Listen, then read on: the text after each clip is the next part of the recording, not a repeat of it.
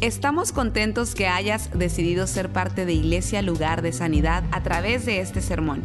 Tal vez estás en tu automóvil, haciendo ejercicio, en el quehacer de tu casa o simplemente disfrutando tu día. Es nuestra oración y nuestro deseo que tú recibas lo que Dios tiene para ti. Si te es posible, te recomendamos que tomes notas de lo que Dios te hable el día de hoy. Hoy vamos a estar hablando sobre un tema muy especial y lo que vamos a hacer es vamos a estar orando, eh, perdón, vamos a orar por el mensaje, pero vamos a estar hablando hoy, el domingo que viene y el martes, una serie de tres mensajes titulada La oración del tabernáculo. Yo voy a estar explicando todo esto. Hoy no vamos a concentrar en una parte del tabernáculo. Le voy a explicar todo esto porque a lo mejor muchos de ustedes no están familiarizados con este, con este tema que es del primer testamento le llaman el Antiguo Testamento y Nuevo Testamento. A mí me gusta más llamarle el primero y el segundo, o el primero y el último testamento. Eh, pero vamos a orar y vamos a, eh, vamos a pedirle a Dios que nos ayude. Padre, en esta tarde otra vez te damos la gloria y la honra. Te pedimos que tú nos hables a través de tu palabra, que nosotros podamos vivir tu palabra al máximo. Oh Señor, en esta tarde haz algo grande en este lugar. Que esta palabra nos inspire, nos sane, nos levante para que podamos ser personas que, que son un ejemplo de tu gracia, de tu poder y de tu amor. Todo esto lo pedimos en el nombre de Jesús. Amén. Bueno, ¿de qué se trata la oración del tabernáculo? Déjenme explicarles por un momento lo que es el tabernáculo. Eh, en el primer testamento, como les dije hace un rato, Dios, usted sabe la historia de desde el jardín del Edén, la Biblia es un libro extraordinario que nos narra toda la historia hasta hace como unos cinco mil años, seis mil años. Y en esa historia nos narra desde la creación del hombre, del llamamiento de, Abraham, de, Isaac, de Jacob, que luego más tarde fue llamado Israel. Eh, y toda esa historia es una historia extraordinaria porque es la historia de la humanidad y como Dios visita la humanidad. La historia de la Biblia, de cubierta hasta el final, es Dios en busca del hombre para revelarse al hombre, para amar al hombre y para hacer cosas grandes a favor del hombre. E-, esa es la historia de la Biblia. Y en el, cuando usted sabe la historia de que los israelitas, eh, hablamos de José hace unas, unas semanas atrás, de, los descendientes de, José, eh, se hizo un gran pueblo en Egipto que luego fueron esclavos y luego Dios los sacó de Egipto. Usted ha oído de las plagas, las diez plagas de Faraón, de cómo Dios sacó a, Israel, el pueblo de Israel, de Egipto con mano poderosa. Y cosas grandes pasaron, el mar rojo se abrió, milagros tras milagros. Entonces, el éxodo, la palabra éxodo quiere decir salida, la palabra génesis quiere decir comienzo o principio. Entonces, en el Éxodo, que es la salida de Israel de, Egipto, es la narración de esa historia que ellos pasaron en un viaje que debió haber durado unos 40 días, terminó durando 40 años por la soberbia, la rebelión, la desobediencia de los hijos de Israel. Entonces, esa es la historia del Éxodo. En medio de todo esto, Dios se revela a Israel y escoge a Moisés para, para ser el gran caudillo, el gran, el gran guía de, de los israelitas para salir de Egipto. Y Dios le da a Moisés en el monte Sinaí, le da dos tablas que, que, Moisés mismo las hizo de piedra y Dios escribió con su dedo los diez mandamientos. ¿Cuánto han oído hablar de los diez mandamientos? Después de eso, de darle la ley y todo eso, Dios le da a Moisés algo muy importante allá mismo en el monte Sinaí. Y todo esto comienza por ahí, por el Éxodo 19. Desde Éxodo 19 en adelante es ese encuentro de Moisés con Dios en el monte Sinaí y todas las instrucciones.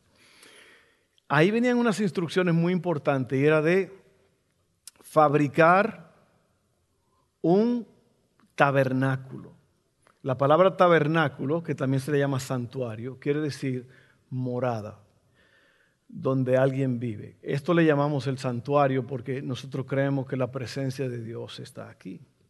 Amén. Así que el tabernáculo es un lugar donde mora el Señor. Ahora, lo que Dios le da a Moisés es las instrucciones de este lugar que se iba a construir y Dios le da todas las instrucciones sobre los materiales que se iban a usar, le da las instrucciones sobre quiénes eran los hombres que iban a dirigir esta gran obra, porque era una obra muy, muy, muy meticulosa, muchos detalles. Y Dios quería que todo esto se hiciera al pie de la letra. Entonces, Moisés eh, hace todo esto, todo este, el, tabernáculo se hace. Y el tabernáculo es para que Dios habitara en medio del pueblo de Israel. La misma presencia de Dios iba a estar allí. Entonces, en el tabernáculo, que usted lo va a ver en un video en este momento, en un ratito, usted va a ver cómo estaba hecho y qué había en el tabernáculo. El tabernáculo estaba dividido en tres partes, que era el atrio o el patio. Eh, luego estaba el lugar santo, donde el sacerdote ofrecía eh, adoración al Señor, y, luego está el lugar santísimo, que el sacerdote entraba allí una vez al año. Ahí estaba el arca. Bueno, usted va a ver los, todos los componentes que estaban en el tabernáculo. ¿Por qué esto es importante? Porque esto es una sombra de lo que había de venir. ¿Cuántos de ustedes han visto, por ejemplo, cuando van a hacer un edificio o un complejo, un mall, hay algo que se llama una maqueta, que es un diseño de todo eso, y lo hacen, los arquitectos hacen esto, y es un diseño de todo el complejo, y hasta tiene el estacionamiento, tiene carritos, muchos tienen hasta personas caminando. Es un, es un ejemplo de lo que va a llegar a ser, pero todavía no está construido todo esto, es una maqueta. Lo mismo es lo que sucede en el cielo el, modelo de lo que pasa en el cielo es lo que Dios le da a Moisés para que lo haga en la tierra. Y ese tabernáculo, esa morada de Dios aquí en la tierra, luego pasa a, tener un significado más profundo en la persona de Jesús. Así que esto es algo grande. La Biblia dice en Hebreos 11 que las cosas que existen fueron hechas de las cosas que no se ven. Eh, ahorita vamos a ver que Dios le dice a Moisés, haz el tabernáculo como, como está hecho en el cielo. Es, lo que viste, lo que se te dio en la montaña, es, es una copia de lo que hay en el cielo. Así que yo sé que esto es un poquito intenso, casi nunca hemos hablado de esto, pero yo quiero que usted entienda este mensaje porque es uno de los mensajes más importantes que va usted a oír en su vida. Entonces, eh, hoy vamos a estar hablando sobre el atrio exterior, que es el patio del tabernáculo, y yo le voy a explicar qué sucede allí, por qué todo eso es importante. Vamos a hablar sobre la puerta, sobre el altar de bronce y el lavacro. La semana que viene vamos a hablar sobre el lugar santo. Y el martes en la noche, oiga bien, el martes, no el domingo que viene, porque el domingo que viene empezamos otra serie.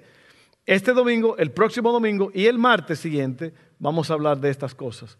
El otro domingo comenzamos una nueva serie sobre la resurrección. Ahora, miren esto, muy importante. Eh, vamos a ver este pequeño video y yo quiero que usted vea y, fíjese eh, con los detalles de las cosas que pasan aquí. es, una, es una obra de lo que es el tabernáculo, el santuario.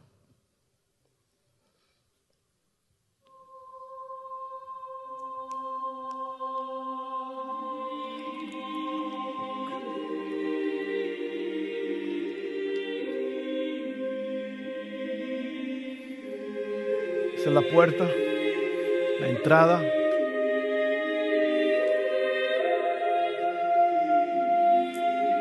Está rodeado por cortinas que Dios le dio a Moisés las instrucciones exactas para hacerlo. El altar de bronce es donde se hacen los sacrificios diarios. Se ofrecía un, un cabrito en la mañana y uno en la tarde por los pecados del pueblo. Estos son los, los componentes de la, para la ceniza, para rociar la sangre. El sacerdote rociaba o ponía la sangre en los cuatro cuernos del altar.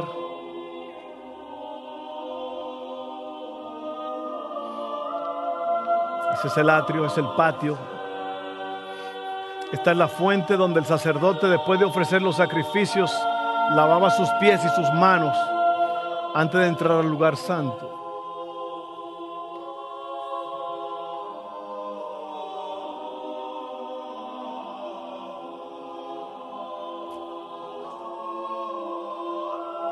Lugar santo. Aquí están tres objetos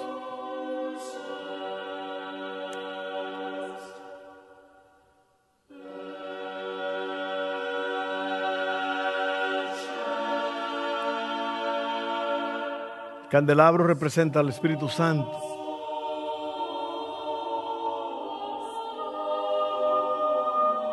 Todo eso fue con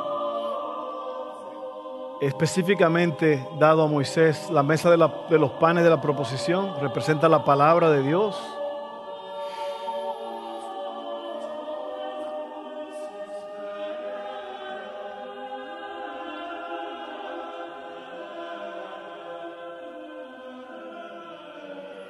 El altar del incienso representa la adoración a Dios.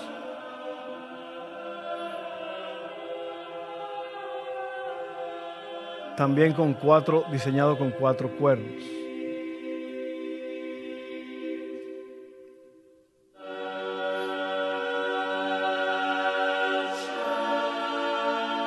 Luego pasamos al lugar santísimo donde está la presencia de Dios. Allí están los querubines que se están mirando uno al otro con las alas extendidas protegiendo el arca del pacto.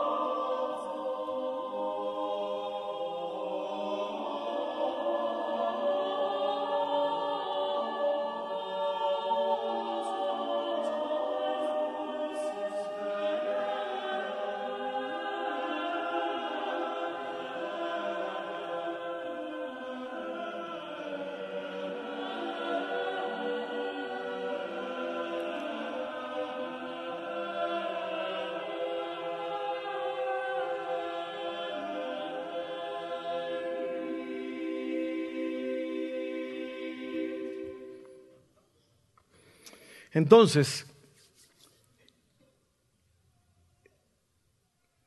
se llama esto que estamos hablando, la oración del tabernáculo, porque es una, nuestra vida, es una, nuestro sacerdocio, que así lo dice la Biblia, un sacerdote es uno que representa, nosotros somos representantes del reino de Dios y nuestro deber eh, como sacerdotes, déjeme explicarle lo que hacía el sacerdote antes hacía sacrificios de animales todo el día.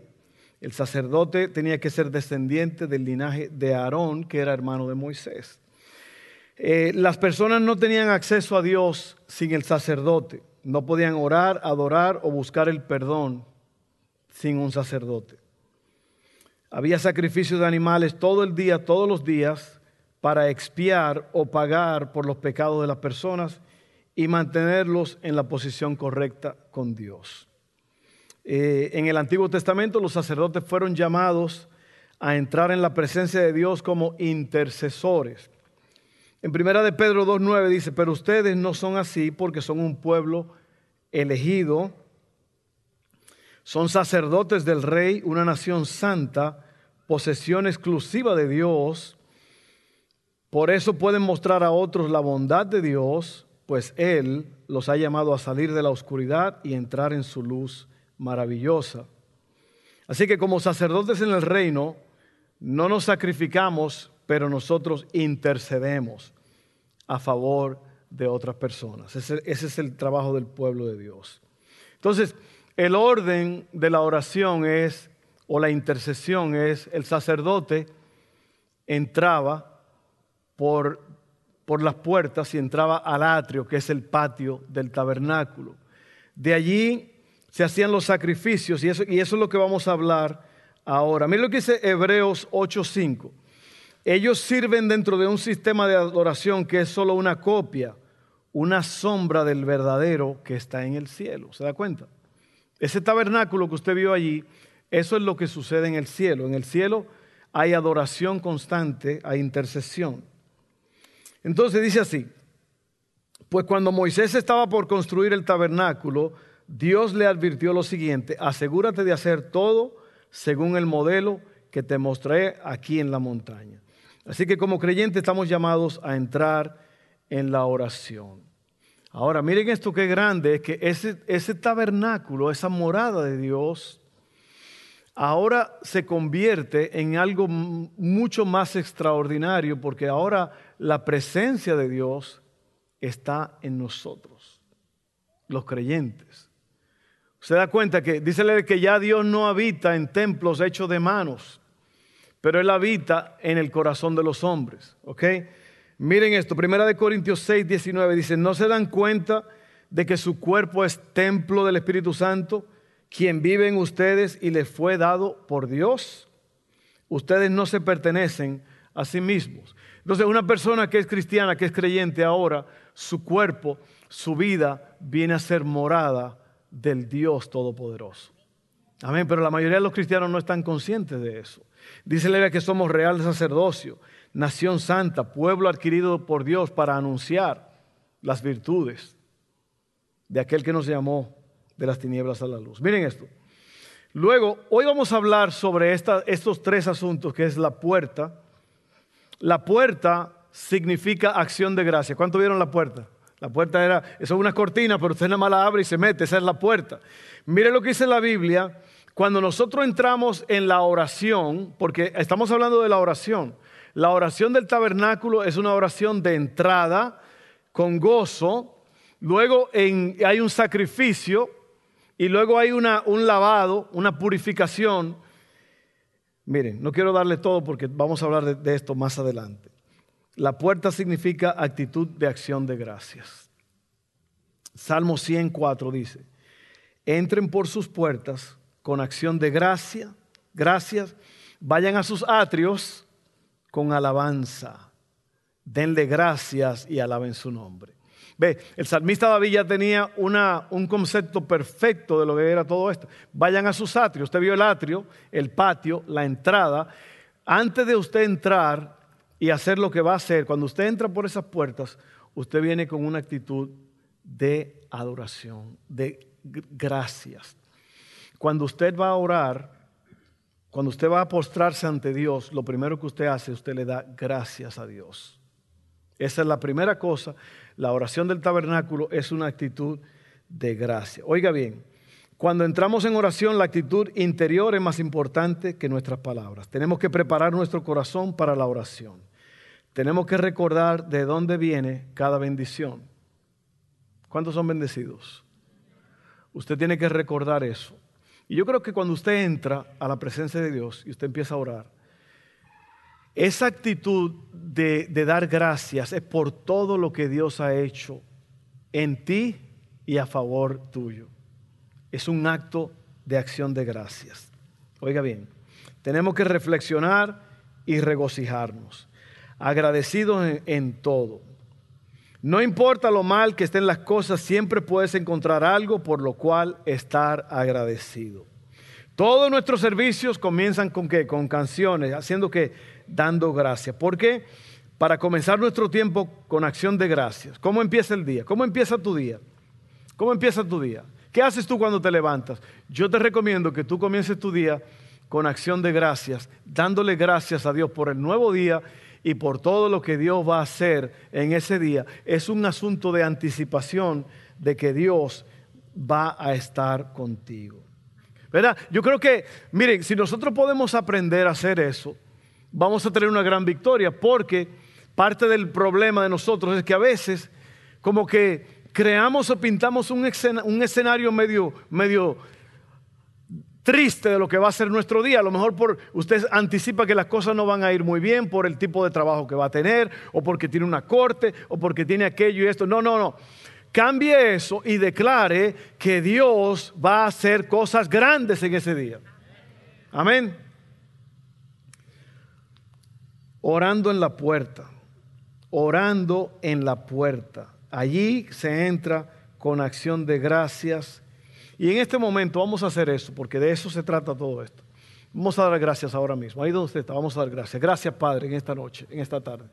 Gracias por este día. Gracias por la vida. Gracias por, por, por todo lo que has hecho a favor nuestro. Este es el día que tú hiciste. Nos vamos a, regocijar. Nos vamos a gozar en Él. Gracias, Señor porque pudimos venir a esta iglesia, pudimos entrar por estas puertas con acción de gracia y aquí estamos, Señor, sentados en tu presencia. Gracias, gracias, gracias Señor. Gracias por lo que viene. Gracias por todo, Señor. Te damos gracias por todo y en todo. En el nombre de Jesús. Amén, amén, amén. Luego de entrar por las puertas con acción de gracias, ahí está esa urna cuadrada que se llama el altar de bronce. ¿Qué sucedía ahí en el altar de bronce? Ahí era donde las personas traían eh, los animales para ser sacrificados, porque la, Biblia dice en Hebreos 9 que sin derramamiento de sangre no hay perdón de pecados. Entonces por eso es que eh, la sangre tenía que derramarse. La persona traía el cabrito, la oveja, lo que se iba a sacrificar, y ponía la mano en la cabeza eh, y se degollaba es una historia extraordinaria. A mí me gustaría que usted leyera eso allí en, en, Éxodo, comenzando en el capítulo 19. Es una historia tan impresionante, todo lo que se hace. El sacerdote entonces quemaba todo eso y todo eso se sacrificaba y eso subía como olor grato, fragante a Dios y Dios perdonaba la deuda, el pecado de esa persona. Así que eso sucedía en el altar de bronce. Ahí había que sacrificar. Y eso, ese altar de bronce, oiga bien lo que representa. Déjeme leerle esto porque es muy importante. Este es el primer objeto en el patio exterior. Era parte del derramamiento, era para el derramamiento de sangre. Era una plataforma cuadrada hecha de madera de acacia y cubierta de bronce. Las cuatro esquinas, como usted vio, tenía cuernos de bronce. Tenía cacerolas para recibir la ceniza del sacrificio Allí se quemaban los sacrificios. Esto representa nuestra gratitud al Señor por lo que Él hizo, por los azotes. Oiga bien, la corona de espinas, la cruz, el entierro y la resurrección. Eso es lo que representa ese altar de bronce, es todo lo que Cristo hizo por nosotros. Lo primero que necesitamos para acercarnos a Dios es el perdón de nuestro pecado, porque el pecado es lo que causa la separación entre nosotros y Dios. Entonces usted entra con acción de gracias a la oración, luego usted reconoce el sacrificio, lo que Cristo hizo, que ahora usted puede tener acceso a la presencia del Padre. Dios perdona el pecado por el sacrificio que Jesús hizo en la cruz del Calvario. Y nosotros tenemos que tener eso todo el tiempo, darle gracias a Dios porque su Hijo Jesús derramó su sangre una vez por todas para que ya no tengan que ofrecerse todos esos sacrificios diarios. Y ahora el Cordero de Dios, el Cordero Santo, pagó el precio una vez por todas. Y ahora él sufrió por ti. Ya tú no tienes que traer un, un, cordero para que sea sacrificado. Ahora tú le das gracias a Dios. Y mire lo que dice la Biblia. Déjeme terminar de leer esto. Eh, y después entramos a esta próxima escritura. El perdón no es gratis, tiene un precio. El altar de bronce tenía un fuego que representaba el juicio. Cristo fue juzgado en la cruz del Calvario. Dios juzgó a Jesús que tomó mi lugar y tu lugar y Él pagó el precio que tú y yo debimos haber pagado. Y eso es un constante, eh, eh, debe ser una constante adoración a Dios por eso que Él hizo por nosotros. Hebreos 10, 19 al 22 dice, así que, y es muy importante, el libro de Hebreos es como una explicación de todo lo que pasó una explicación moderna de todo lo que pasó en ese primer testamento, en el Éxodo. Oiga bien, así que hermanos, mediante la sangre de Jesús, tenemos plena libertad para entrar en el lugar santísimo. ¿Se da cuenta? Lo que, está, lo que vimos aquí en, en las gráficas, ya Hebreos está diciendo cómo es que todo esto sucede. Allí lo vimos concreto, con cortinas, con pieles, con animales, con oro, con bronce. Pero ahora lo estamos viendo eh, espiritualmente. Jesús viene y toma el lugar de ese altar de bronce y Él sacrifica todo por nosotros. Amén. Ahora lo que viene es todavía mucho más sabroso. Miren esto. Vamos a seguir leyendo. Por el camino, en lugar santísimo, por el camino nuevo y vivo que Él nos ha abierto a través de la cortina. ¿Se acuerda de la cortina? Es decir, a través de su cuerpo. Y tenemos además un gran sacerdote al frente de la familia de Dios. Acerquémonos pues a Dios con corazón sincero y con plena seguridad que da la fe, interiormente purificados de una conciencia culpable y exteriormente lavados con agua pura, que viene siendo el lavacro. El lavacro es esa fuente que usted vio, están las puertas, entren por sus puertas con acción de gracias. Gracias porque por el sacrificio que Cristo hizo en la cruz del Calvario. ¿Y qué hace lo que pasó en ese altar de bronce? ¿Qué pasa con lo que hizo Jesús en la cruz del Calvario? Nosotros ahora tenemos acceso al trono de Dios. Y dice allí que entremos con libertad al trono de Dios. Usted, usted, usted puede imaginarse lo grande que es esto. Que usted puede ahora mismo, miren, ahí no podía entrar nadie. Ya desde esas cortinas hacia adentro, solamente el sacerdote podía entrar ahí.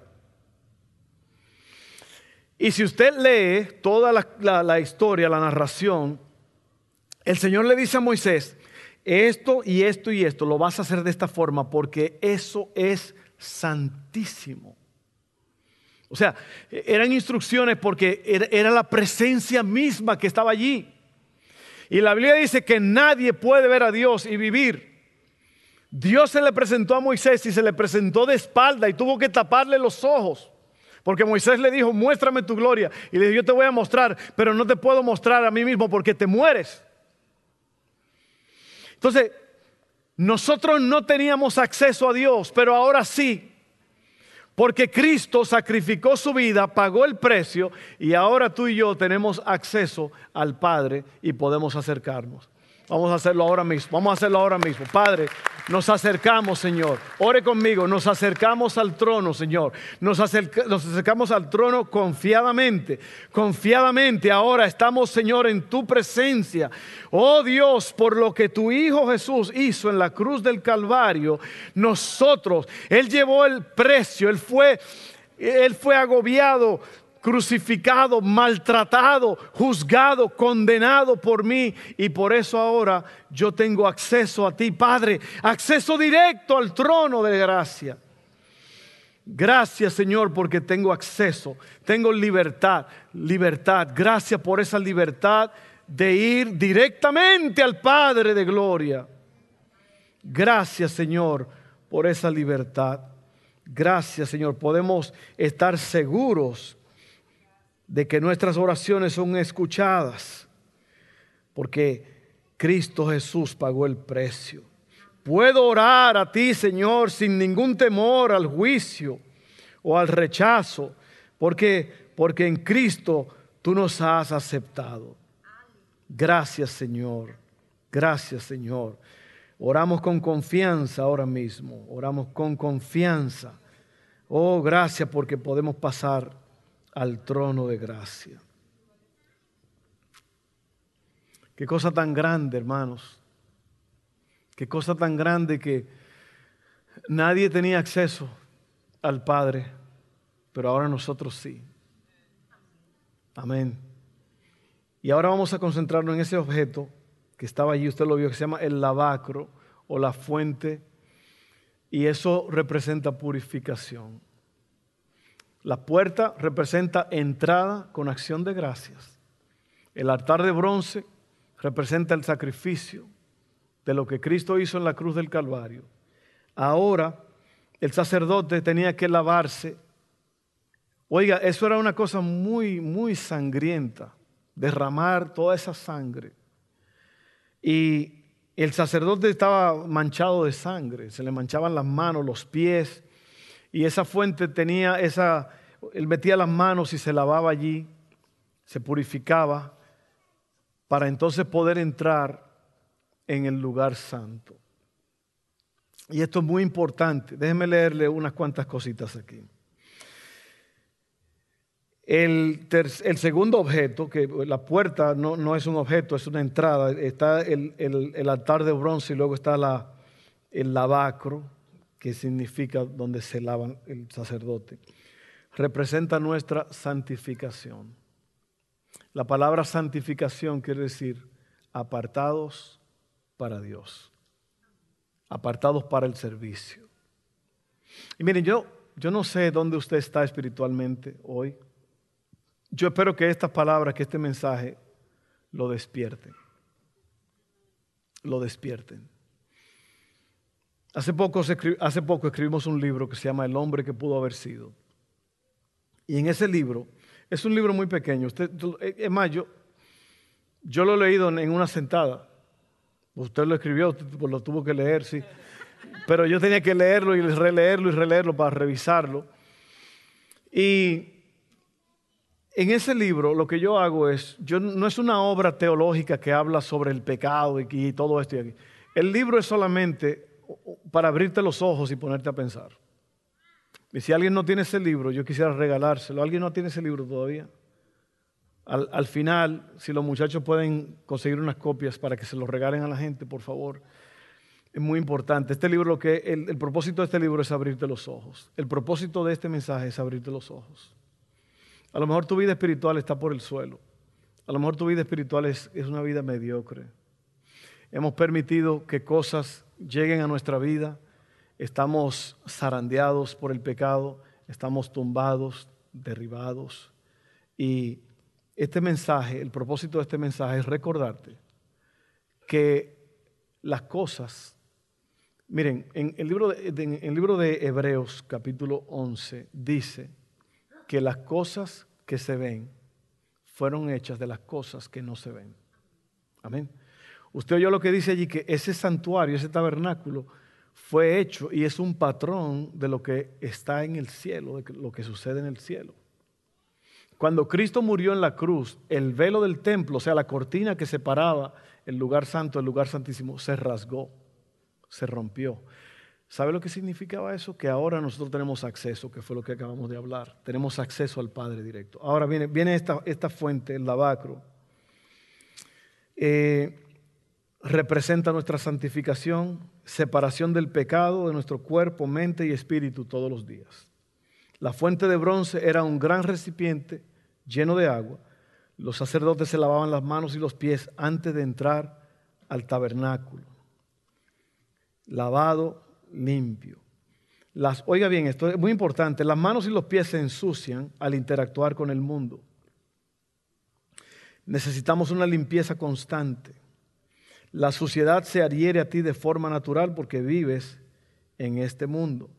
Y después de uno entender el sacrificio, lo que Cristo hizo en la cruz, que somos perdonados y tenemos acceso, tiene que haber ahora un momento de, de purificación. Es lo que representa eso.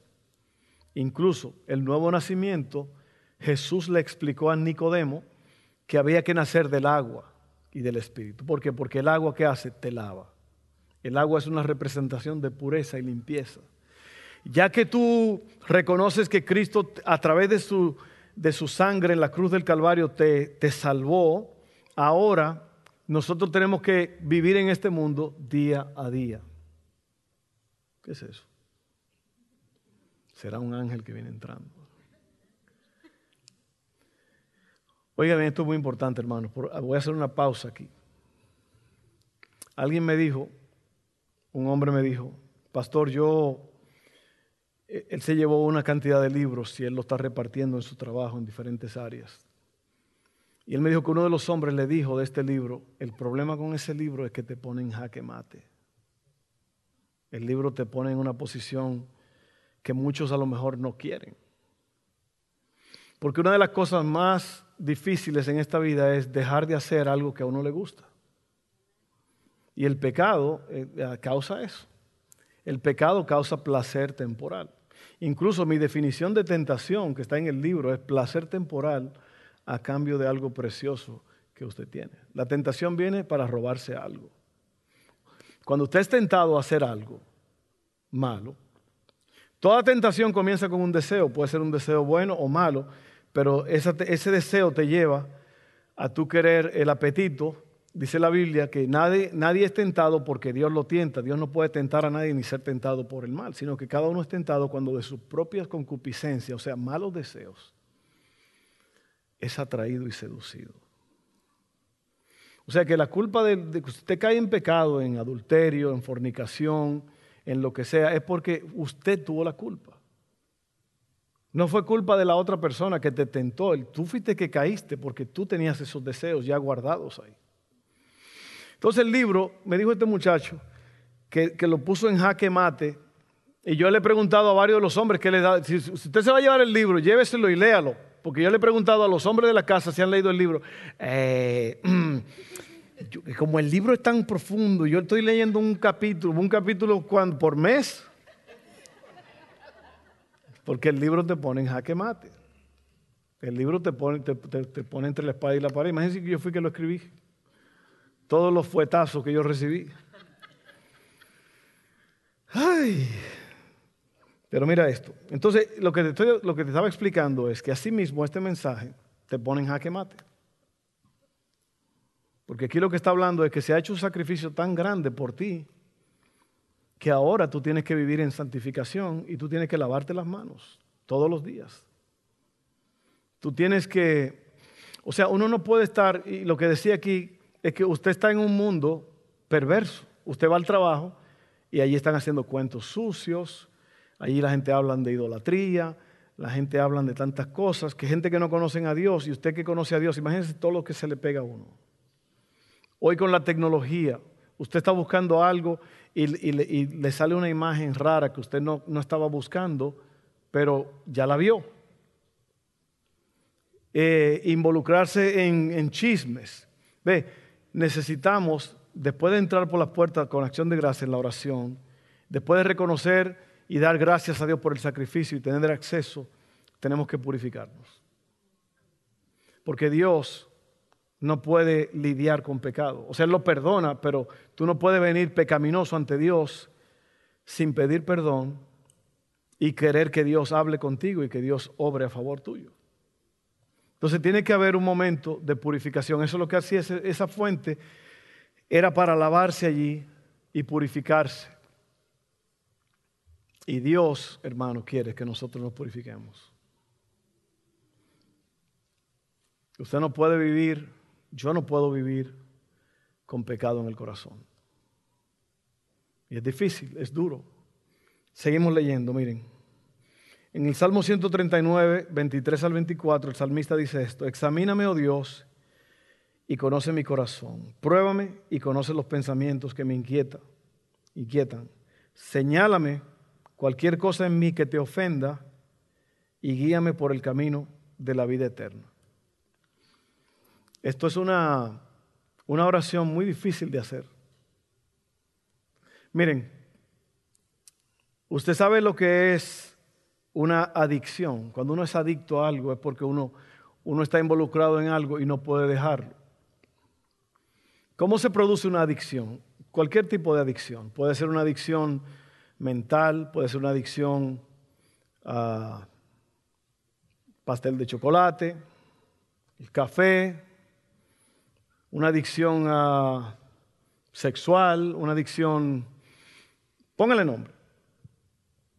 ¿Cómo sucede eso? Bueno, sucede porque el cerebro tiende a guardar las memorias de las cosas que a nosotros nos gustan, que son placenteras, que nos dan gusto y que nos agradan, el, el cerebro las guarda.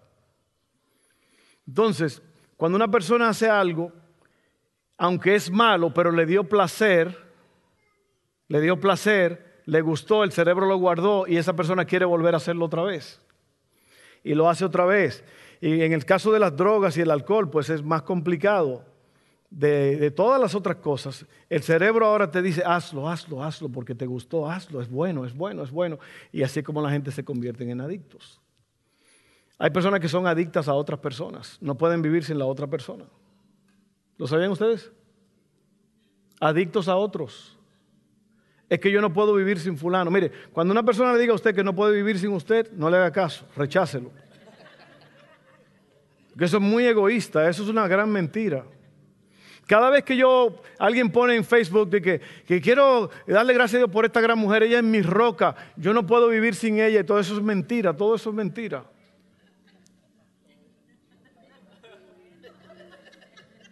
Amén. La gente se hacen adictos a personas y no pueden vivir sin esa persona.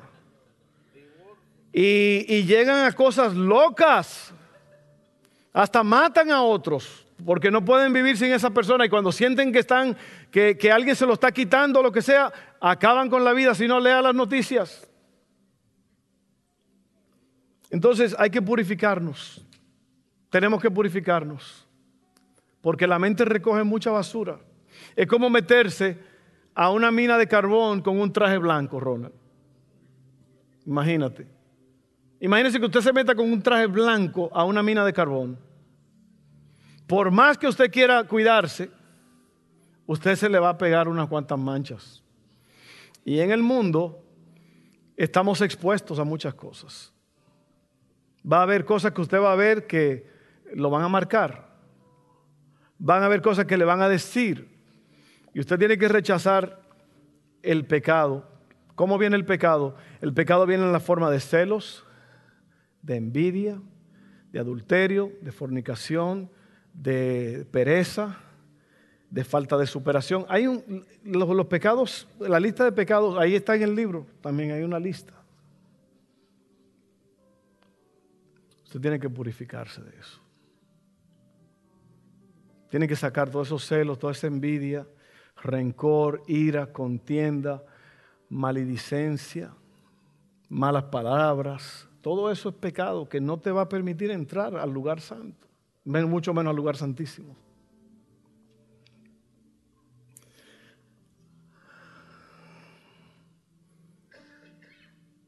Este proceso es continuo y consistente. No hay participación en la salvación, o sea que tú no puedes hacer nada para ser salvo excepto aceptar lo que el Señor hizo. Pero lo que sí tú puedes hacer es santificarte. Si estás sucio, necesita alguien que te limpie. ¿Y cómo es eso? Bueno, ya se hizo el proceso para que te limpien. Ahora lo que tú tienes que hacer es pedirle perdón a Dios. Porque sin, sin perdón, sin, sin, sin, sin confesión no hay perdón. Amén. Entonces vamos terminando aquí, miren. El pecado no nos mantiene fuera del cielo, pero obstaculiza nuestra intimidad con Dios. Primera de Juan 1, 6 dice, por lo tanto, mentimos si afirmamos que tenemos comunión con Dios, pero seguimos viviendo en oscuridad espiritual. No estamos practicando la verdad. Luego en 2 de Tesalonicenses 2.13 dice, en cuanto a nosotros, no podemos más que agradecerle a Dios por ustedes, queridos hermanos, amados por el Señor. Siempre estamos agradecidos de que Dios los eligió para que estén entre los primeros en experimentar la salvación, una salvación que vino mediante el Espíritu, quien los hace santos, y por creer en la verdad.